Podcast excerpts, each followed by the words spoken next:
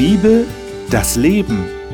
Winfried Vogel spricht mit seinen Gästen über ein Thema der Bibel.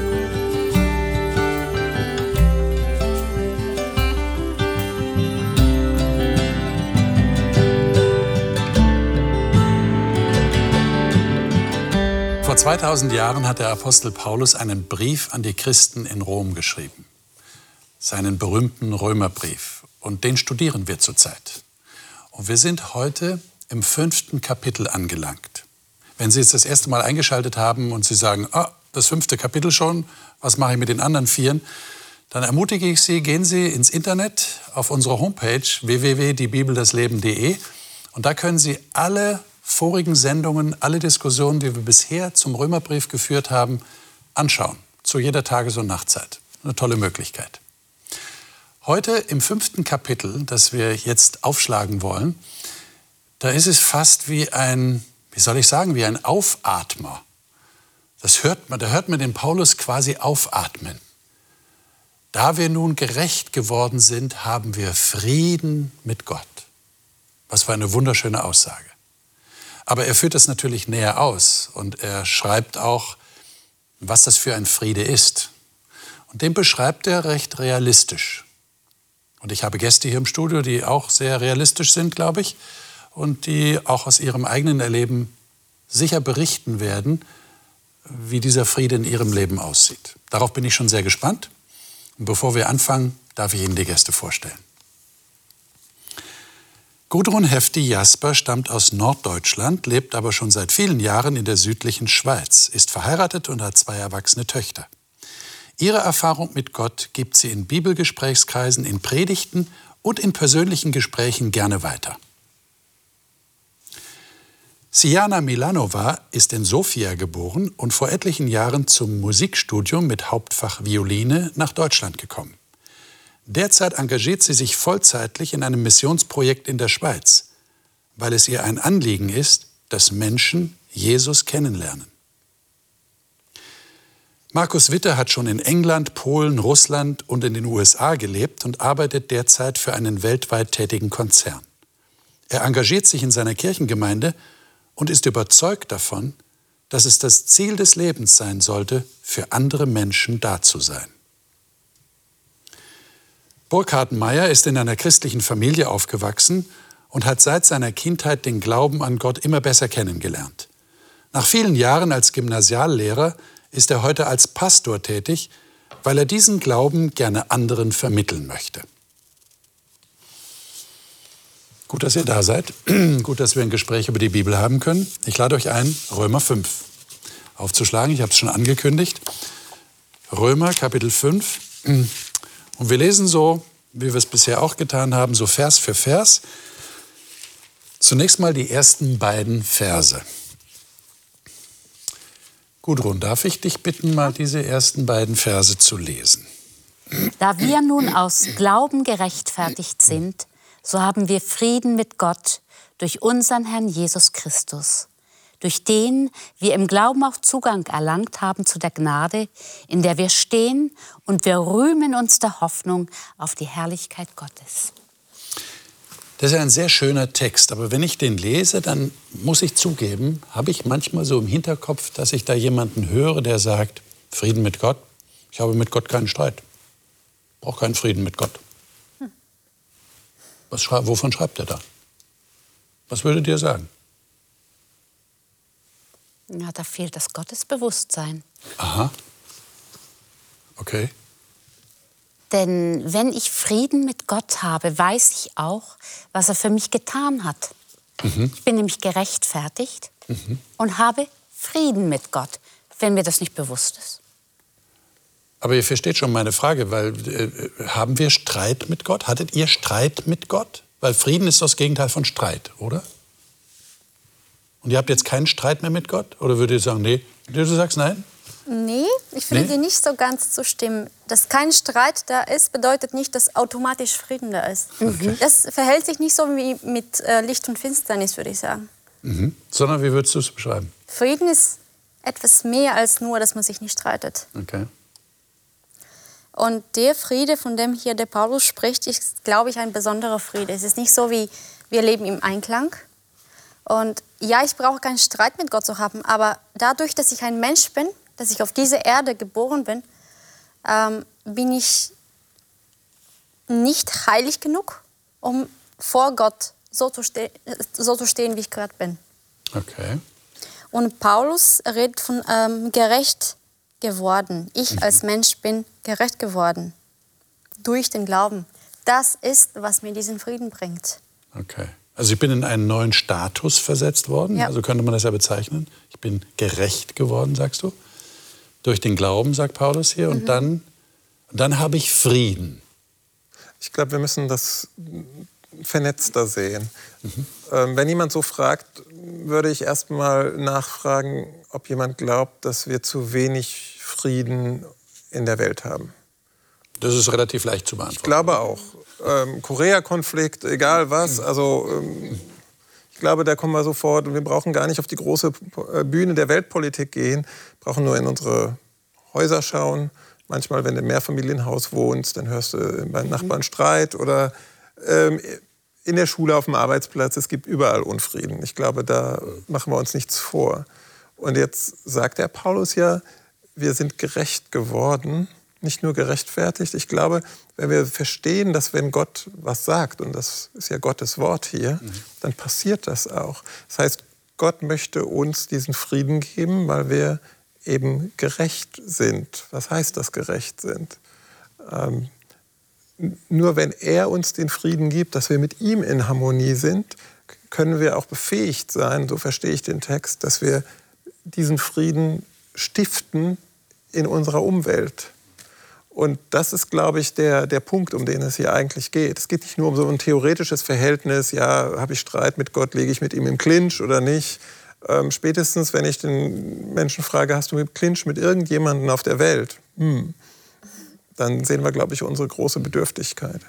Jetzt habt ihr in den vorigen Sendungen auch davon berichtet, wie ihr so Gott erlebt habt und wie ihr auch eine Entscheidung getroffen habt. Das hat jeder von euch so in anderen Worten erzählt. Jetzt wäre meine Frage, habt ihr, habt ihr da auch so eine Sehnsucht nach diesem Frieden mit Gott gehabt? Habt ihr irgendwie gespürt, äh, das ist noch nicht so ganz im Lot, das Verhältnis, aber ich möchte gerne, dass es im Lot ist? Und würdet ihr jetzt, in der Jetztzeit sagen, ja, ich habe ich hab, ja, hab Frieden mit Gott? Könnt ihr das von euch sagen? Wir mussten zu Silvester aufschreiben, was wir uns wünschen. Okay. Und ich habe ganz spontan mich hingesetzt, Frieden mit Gott. Und dann dachte ich, was hast du dir denn eigentlich dabei gedacht?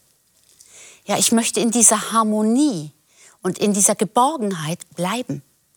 Und ab und zu laufen wir ja ein bisschen weg und klappt nicht. Okay, also wir verlassen den Frieden auch ja. manchmal. Aha.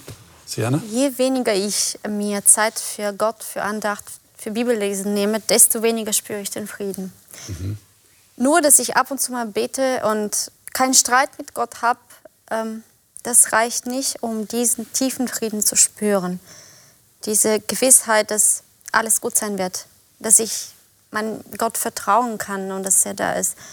Ähm, ich persönlich erlebe diesen Frieden, wenn ich Zeit mit Jesus verbringe nicht zweimal in der Woche, dreimal, sondern jeden Tag. Mhm. Also Sonst verlässt man das wirklich. Ja. Man verlässt diesen Zustand, ja. Das bestätigt jetzt das, was wir schon in vorigen Sendungen festgestellt haben. Es geht um eine Beziehung ja. zu Gott. Ja, und dieser Friede ist eigentlich so eine, so eine Zustandsbeschreibung ja. dieser Beziehung. Es ist offensichtlich eine, eine funktionierende Beziehung, wo ich nicht im Clinch liege mit dem anderen, sondern da bin ich in einem neuen Status und der führt mich zu einem befriedigten, könnte man das sagen, einem mhm. befriedigten Empfinden? Ja. An einer anderen Stelle schreibt ja Paulus, wir sollen dem Frieden nachjagen. Okay. Und äh, das möchte ich, das ist mein persönlicher Wunsch. Ich möchte auf jeden Fall auch dem Frieden mit Gott nachjagen, sozusagen. Aber er mhm. hat ja den entscheidenden Schritt für mich getan. Er hat mich gerecht gemacht, also hat mich angenommen ja. durch das, was Jesus, was Gott selbst für uns getan hat. Ähm, es hat über 50 Jahre gedauert, bis in Kolumbien sowas wie ein Friede jetzt geschlossen wurde mhm. zwischen der Regierung und dieser Rebellenorganisation der FARC. Und noch ist dieser Friede natürlich sehr wackelig. Man versucht ihn zu stabilisieren. Also so lange soll es nicht dauern in meinem Leben und auch nicht im Leben von anderen. Das wünsche ich auch vielen anderen, bis sie dann auch den Frieden, den viel größeren Frieden mit Gott finden.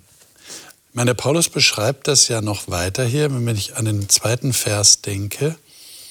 Ähm, und da das ist ja, ist ja etwas ganz Besonderes, finde ich, so den, den Formulierungen des Paulus nachzuspüren, die er verwendet, die so, äh, die er verwendet, die so unnachahmlich sind. Ja, so typisch paulinisch, wie wir sagen. Und da hat er hier so was drin, das würde ich gerne mit euch mal äh, mal überlegen, was ihr dazu sagt, durch den wir im Glauben auch Zugang erhalten haben zu dieser Gnade, in der wir stehen. Ähm, wie versteht ihr diesen Satz? Was will er damit sagen?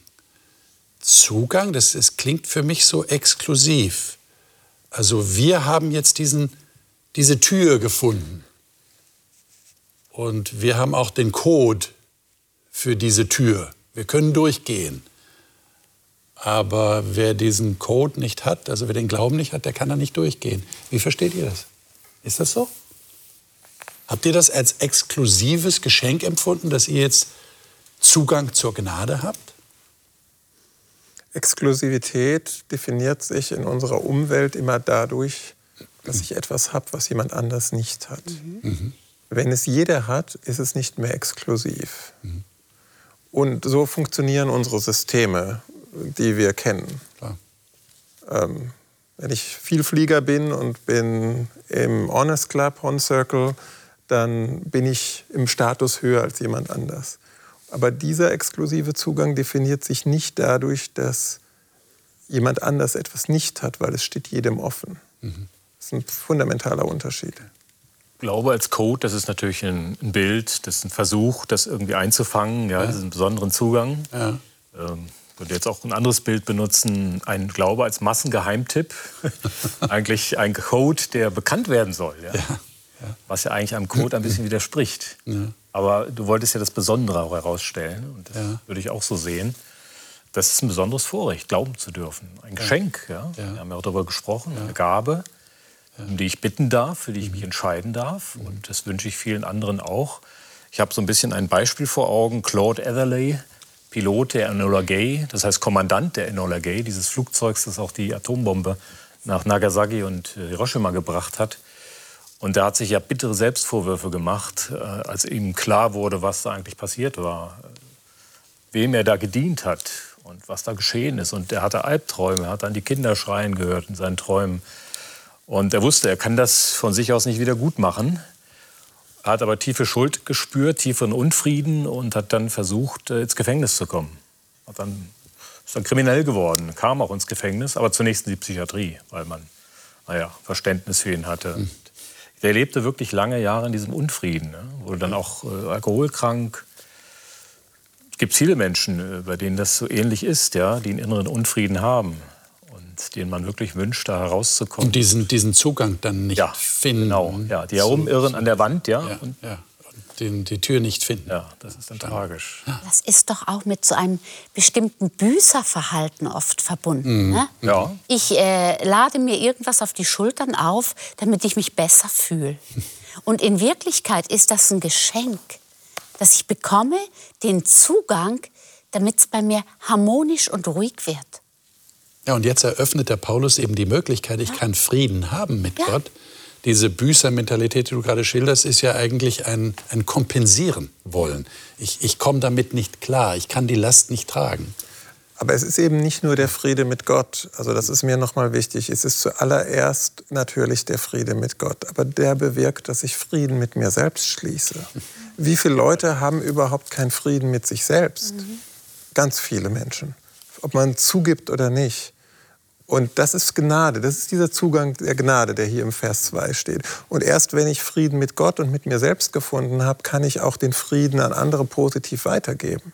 Also wie schnell passiert es denn so im ganzen täglichen Leben? Also ich bin von Natur aus leider etwas ungeduldig ähm, und man kann mir schnell auf die Füße treten und von meiner Natur aus würde ich sofort hochgehen. Ähm, ich sage nicht, dass ich das komplett durch Christus schon überwunden habe. Aber es hängt damit zusammen, Siana, was du sagst. Wenn ich mir Zeit nehme, bei Christus zu sein, in Gedanken, im Studium des Wortes, dann merke ich, dass mir das nicht passiert. Oder viel seltener. Ich hoffe, ihr versteht, wie ich das Mhm. meine. Das Wenn heißt, ich, sein Friede färbt dann auf dich Exakt, ab. Ja. genau. Und das ist für mich so der Schlüssel oder der Code.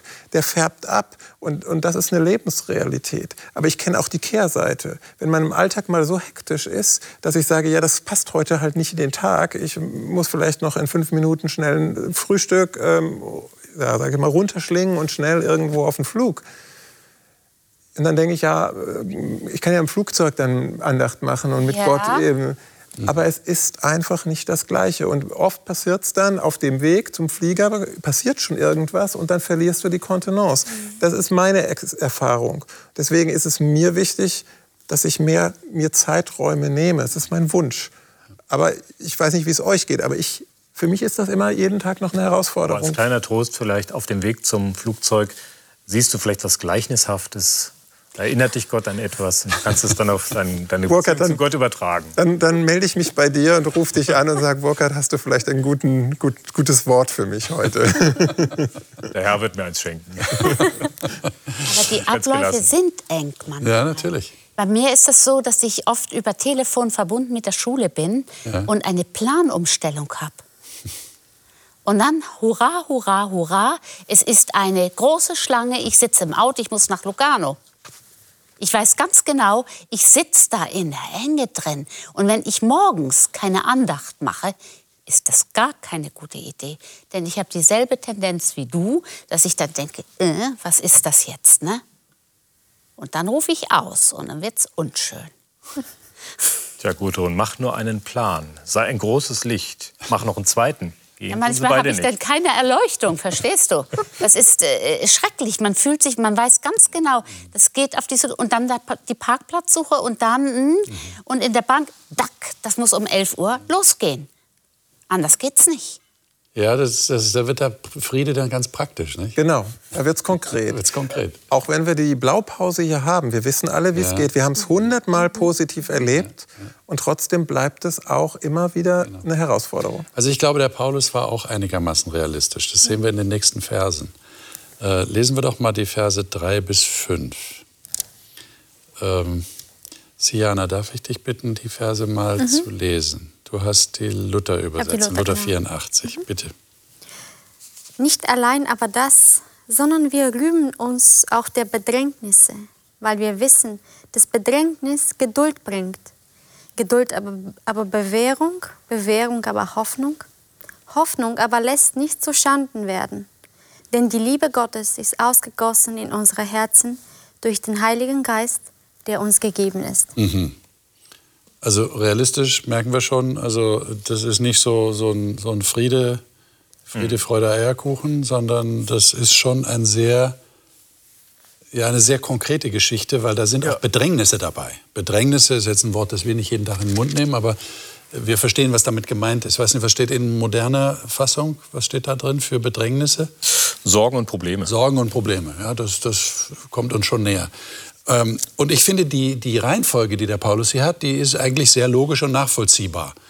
Bedrängnis, Ausharren, Bewährung. Ja, ich bewähre mich dann, wenn ich aushalte. Auch das Leid und die Not. Jetzt sagt er aber hinterher, die Bewährung bringt Hoffnung. Äh, versteht ihr das? Wieso bringt die Bewährung Hoffnung?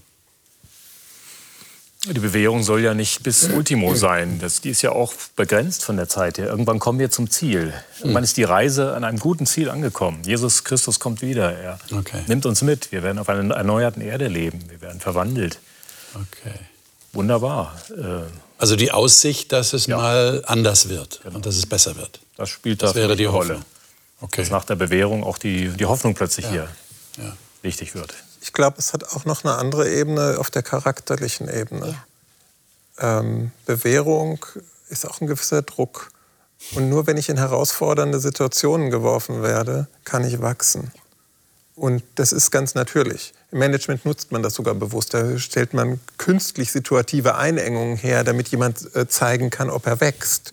Aber ich glaube, das Leben schreibt so viele Geschichten, dass wir da nicht extra was suchen müssen. Und wenn ich das aushalte, nicht aus mir selbst, immer aus der Kraft, die Gott, die Gnade, wie wir vorher gelesen haben, dann wächst da etwas und das gibt Hoffnung weil es korrespondiert mit der Liebe, die dann jetzt zum Schluss ins Spiel kommt. Wollte ich gerade darauf hinweisen, das steht ja in Vers 5, die Hoffnung lässt nicht zuschanden werden, denn die Liebe Gottes ist ausgegossen in unsere Herzen. Das ist ja ein tolles Bild, was er hier verwendet. So reden wir ja normalerweise auch nicht. Die Liebe Gottes ist ausgegossen in unser Herz. Was hat das jetzt genau damit zu tun? Können wir das noch ein bisschen äh, erläutern? Äh, die Hoffnung kommt dadurch, so verstehe ich ihn, weil die Liebe in unserem Herzen ist. Was hat das miteinander zu tun? Also in Liebe gibt es keine Angst. In, in perfekter Liebe, sagt auch die, die Bibel. Okay. Vielleicht erleben wir das selten mhm. in unserem menschlichen ja. Alltag, ja. aber jetzt ja. mal idealtypisch gesprochen, gibt es da keine Angst. Und wenn ich vor Gott absolut keine Angst habe und seine Liebe in mein Herz reingegossen wird, aus, das Ganze ausfüllt, dann kann ich auch hoffen, weil ich muss vor der Zukunft, auch wenn es mal schwierig und ganz brenzlig und chaotisch wird, keine Angst haben. Aber haben die Leute, die jetzt mit der Liebe Gottes nicht so viel am Hut haben, nicht auch Hoffnung? Oder würdet ihr sagen, das ist ein qualitativer Unterschied? Also hier ja. steht nicht, es ist, äh, die Liebe ist ausgetröpfelt. Entschuldigung, dass ich das so sage. Ne? Sondern da ist also ein ganz großer Schwall, übermäßig viel da. Mhm. Die Welt hat auch Liebe. Okay. Aber vielleicht nicht in dieser Qualität und auch nicht in dieser Quantität. Mhm. Okay. Und die Menschen, weil du ja fragtest, ja. die Menschen mhm. brauchen Hoffnung. Ohne Hoffnung geht gar nichts. Geht gar nichts, ne? Also stirbt das Leben. Gehen in ein Krankenhaus, äh, in dem keine Hoffnung mehr vorhanden ist, sowohl bei den Patienten als auch bei den Ärzten. Das wäre sehr, sehr traurig. Ja. Also ist natürlich eine, eine, ganz besondere Hoffnung, die wir hier haben dürfen, weil sie getragen ist von einer Liebe, die auch sehr konkret ist. Ja, das sind nicht nur warme Worte nicht? oder poetische Worte. Die Liebe ist ausgegossen, klingt ja nett. Aber ähm, das ist eine Liebe, die Gott selbst ja gezeigt hat, indem er seinen Sohn gesandt hat, indem er hier unter auch unter, unter unseren Bedingungen als Mensch gelebt hat ja, wirklich den Weg gegangen ist bis zum Kreuz. Du zitierst im Grunde genommen die nächsten Verse. Hast okay, du das gemerkt? Ja. Äh, von Vers 6 lesen wir mal die Verse. Vielleicht kannst ja. du es gerade mal lesen. Ab äh, Vers, von, ab Vers 6, 6 bis 11. Ja, Christus kam ja zu einer Zeit, als wir der Sünde noch hilflos ausgeliefert waren. Und er starb für uns, die wir ohne Gott lebten. Selbst für einen guten Menschen würde kaum jemand sterben, am ehesten noch für einen herausragenden Menschen. Gott dagegen beweist uns seine große Liebe dadurch, dass er Christus sandte, damit dieser für uns sterben sollte, als wir noch Sünder waren. Und da wir durch das Blut von Christus in Gottes Augen gerecht gesprochen worden sind, ist sicher, dass Christus uns vor dem Gericht Gottes bewahren wird. Wir sind ja durch den Tod seines Sohnes mit Gott versöhnt worden, als wir noch seine Feinde waren. Dann werden wir jetzt erst recht, wo wir seine Freunde geworden sind, durch das Leben von Christus gerettet werden. So freuen wir uns nun darüber, dass wir wieder eine Beziehung zu Gott haben, weil Jesus Christus, unser Herr, uns mit Gott versöhnt hat. Hm. Also wir merken schon, der, der, das geht ja beim Paulus eins ins andere über. Ja, er hat vom Frieden gesprochen, dann redet er von Bedrängnis und Ausharren und Hoffnung und Liebe. Und jetzt erklärt er, was mit dieser Liebe gemeint hm. ist. Keine sentimentale Liebe. Keine sentimentale Liebe. Ein Prinzip. Eine Tat okay. auch. Und eine Tat.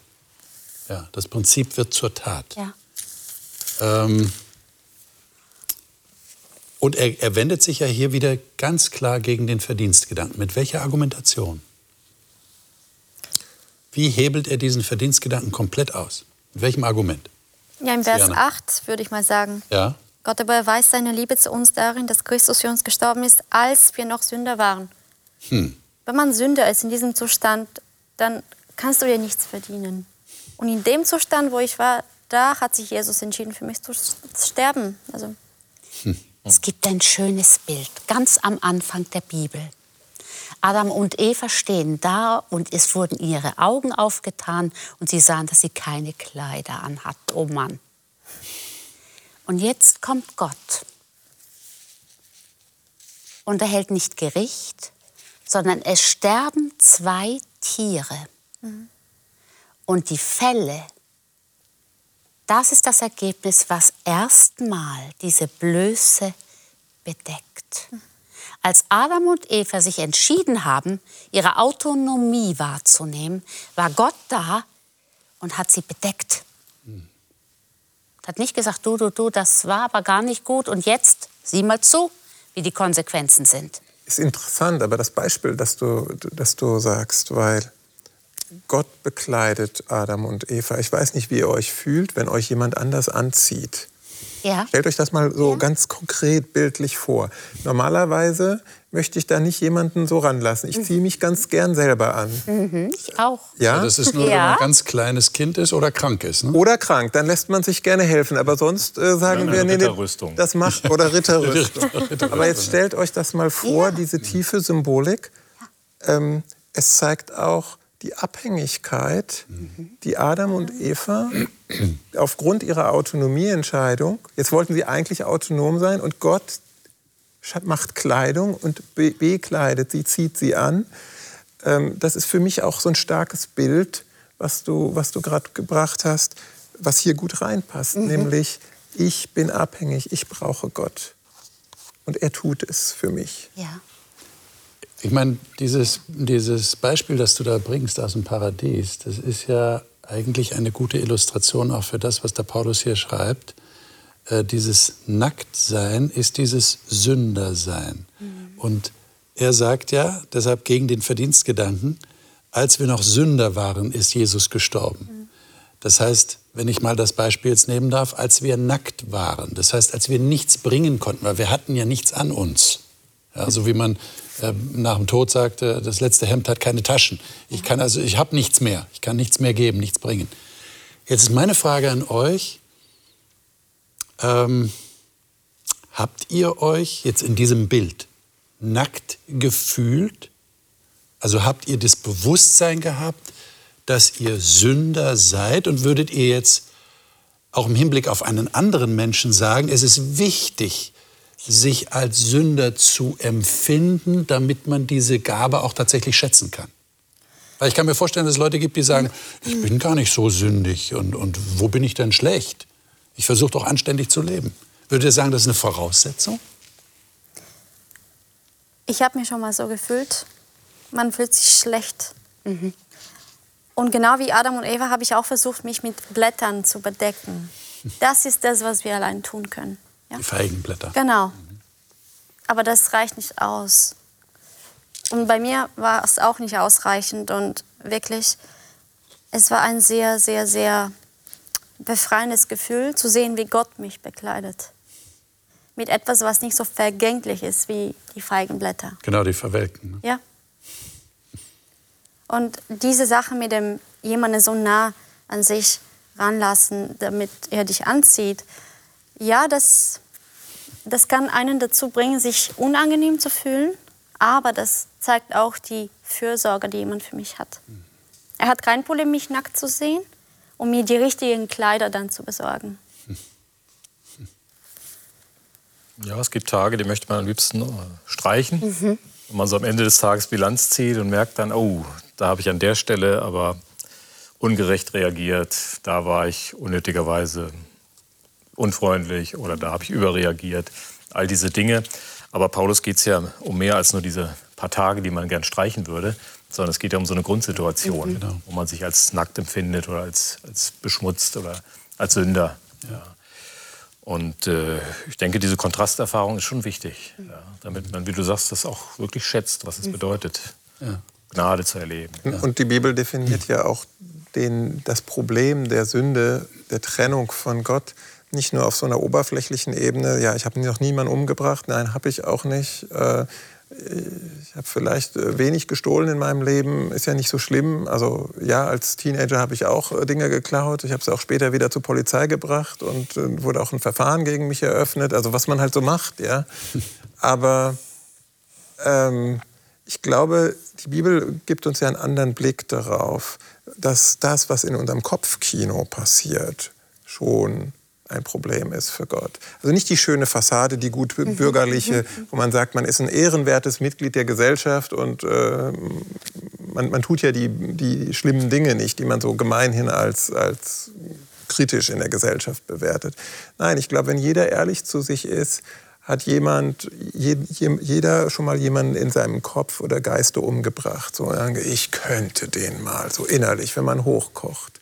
Oder Männer, die vielleicht mit ihrer Integrität in ihren Kopf äh, eine schöne Frau sehen und äh, mal ihre Fantasie im Kopfkino laufen lassen. Jesus sagt ganz klar, das ist schon Ehebruch. Ja? Mhm. Und wenn man diesen Maßstab ansetzt, ich glaube, dann müsste ehrlich, wenn man sich selber nichts vormacht, jeder zu dem Punkt kommen, ich brauche hier Hilfe. Mhm. Und du würdest sagen, das ist eine wichtige Voraussetzung. Ja, so wie, wie, wie mit dem Kontrast. Ja, als, als bedürftig sich zu fühlen.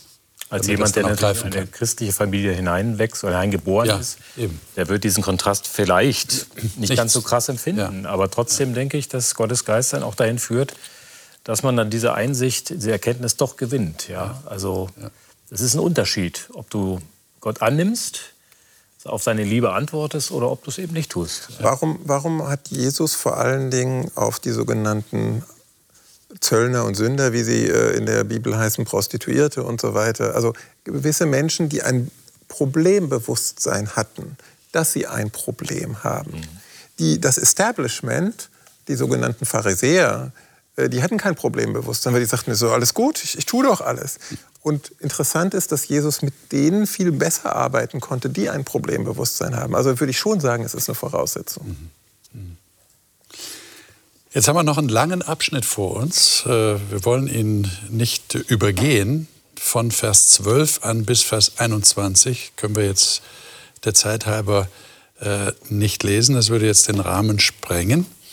Aber ich lese mal die, die ersten beiden Verse vielleicht von dem Absatz, 12 äh, und 13. Darum, wie durch einen Mensch die Sünde in die Welt gekommen ist und durch die Sünde der Tod, und so der Tod zu allen Menschen durchgedrungen ist, weil sie alle gesündigt haben. Denn bis zum Gesetz war Sünde in der Welt, Sünde aber wird nicht zugerechnet, wenn kein Gesetz ist. Und äh, ich setze mal fort, Vers 15, zweite Hälfte, denn wenn durch des einen Übertretung die vielen gestorben sind, so ist vielmehr die Gnade Gottes und die Gabe in der Gnade des einen Menschen Jesus Christus gegen die vielen überreich geworden.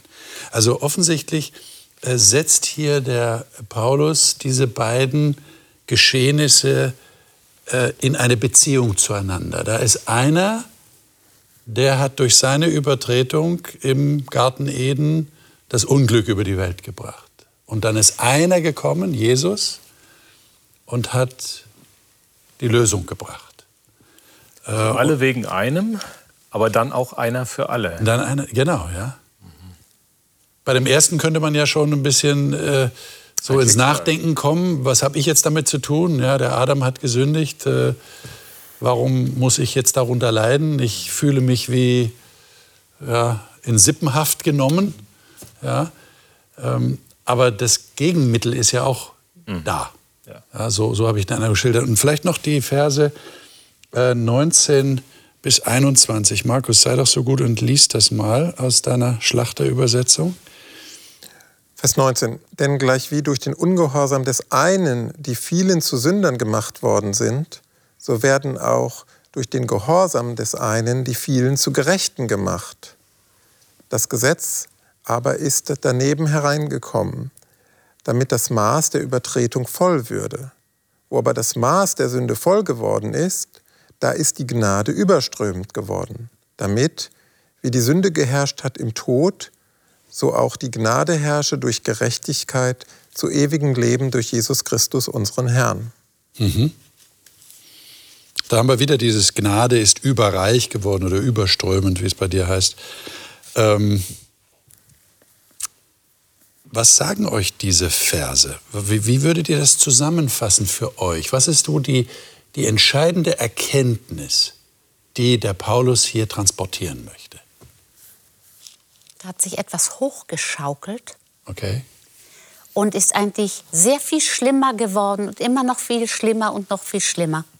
Hat sich ausgebreitet, war eine Krankheit, die Folge der Tod. Und jetzt kommt da einer, der macht das alles wieder gut, dass wir wieder vollständig werden können und wieder in Harmonie mit Gott kommen können.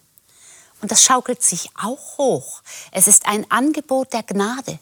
Und wenn ich das annehme, kann ich wieder glücklich werden und in Frieden mit Gott kommen. Mhm. Da ist etwas, äh, wo sich in mir was aufbäumt. wenn ich äh, davon lese, Adam und Eva in diesem schönen Garten und sie dürfen von allem essen, aber von diesem einen Baum nicht und sie machen es doch. Und dann sind sie drin. Ja, dann breitet sich, wie du das beschrieben Alles hast, die Sünde aus. Ähm, ja, und ich hänge damit drin. Ja. Mhm. Ich hänge in dieser Schicksalsgemeinschaft. Was sich in mir aufbäumt, ist eben die Frage, ja, warum bekomme ich nicht dieselbe Anfangschance wie Adam und Eva? Warum hänge ich da so mit drin? Das ist für mich nicht ganz verständlich. Ähm, genauso unverständlich ist mir aber letztlich in einem positiven Sinne die Größe dieser Gnade, Ja. die ja auch hier herausgestellt wird, die ja so betont wird. In diesem langen, langen Satz. Ne? Es ist wie ein Gift, das weiter vererbt wird. Wir sind mal mit so einem Schlangenmelker unterwegs gewesen in Südafrika.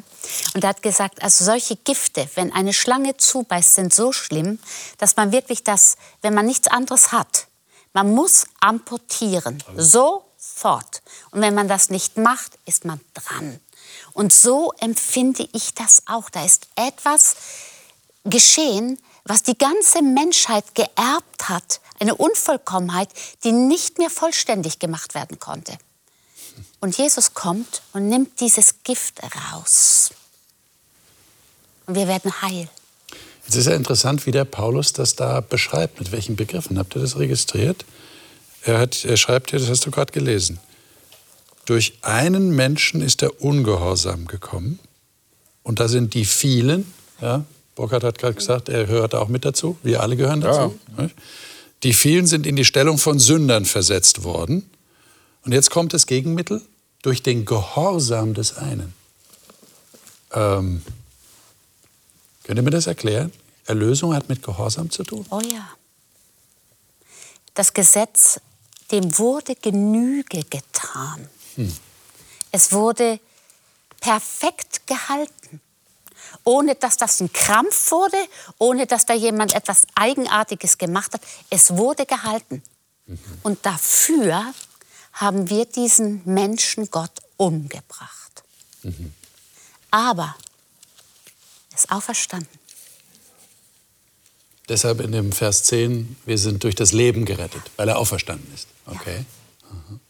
Und er sagt ja auch, dass die vielen, also wir, zu Gerechten gemacht sind. Ja.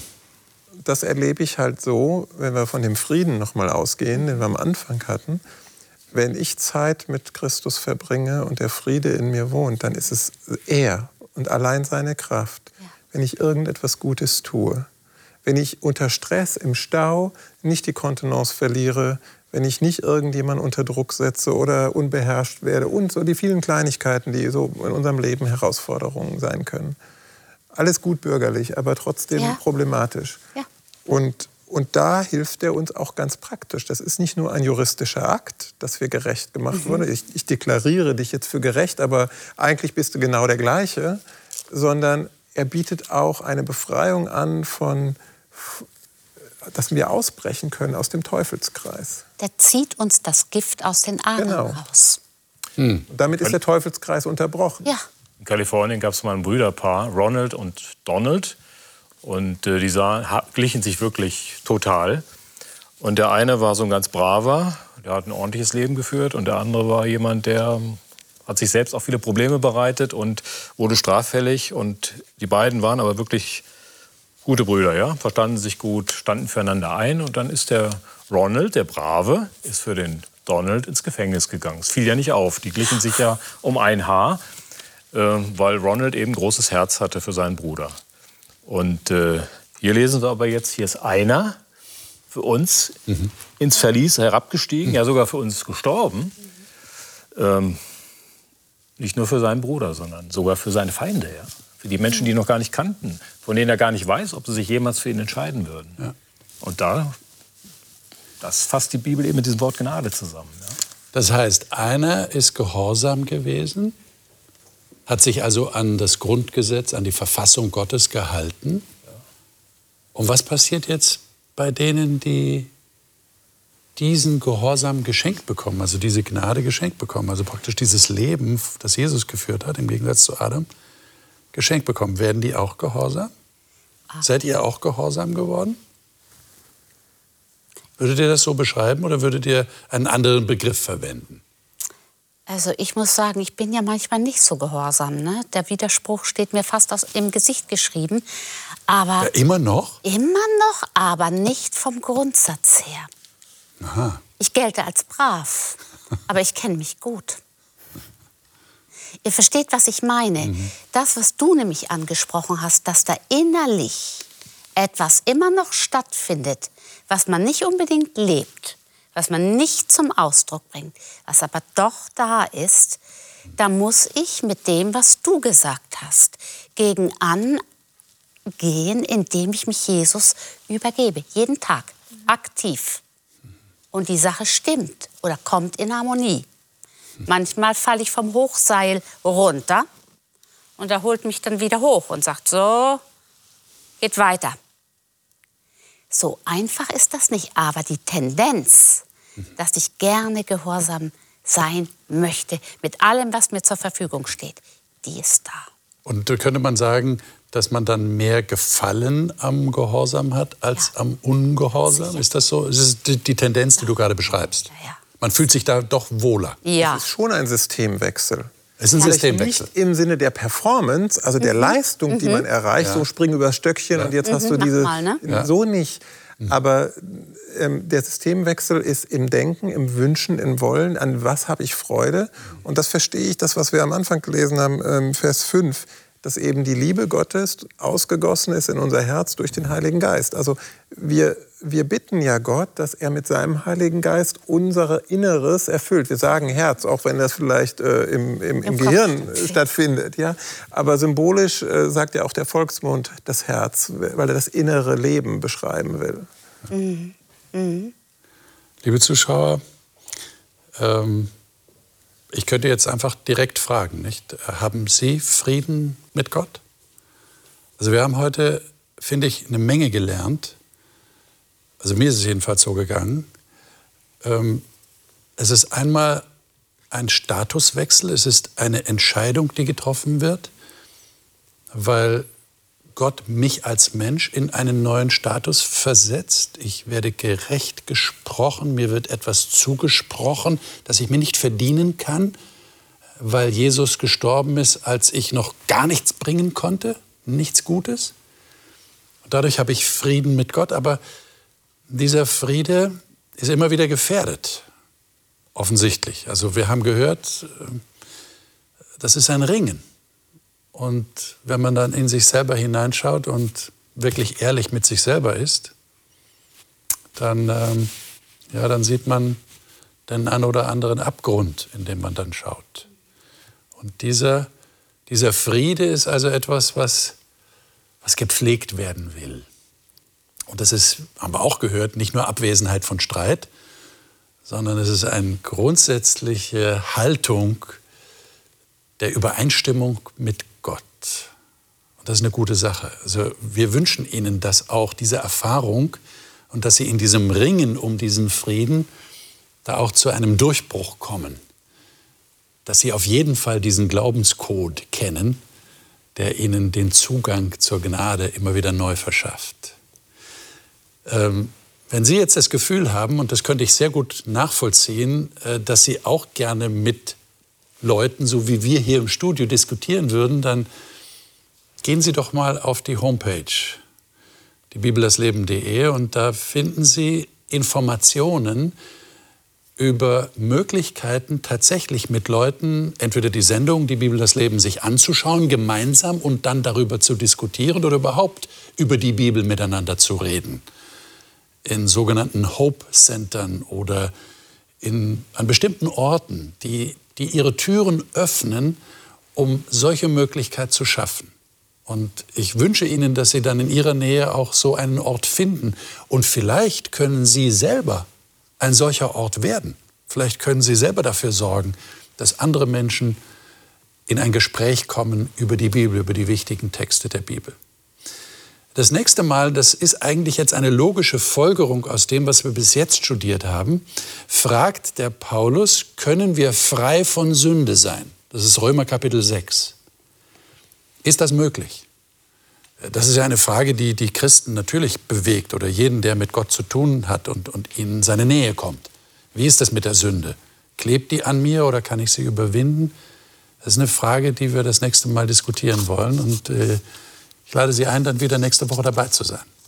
Gottes Segen für Ihre weiteren Überlegungen wünschen wir Ihnen.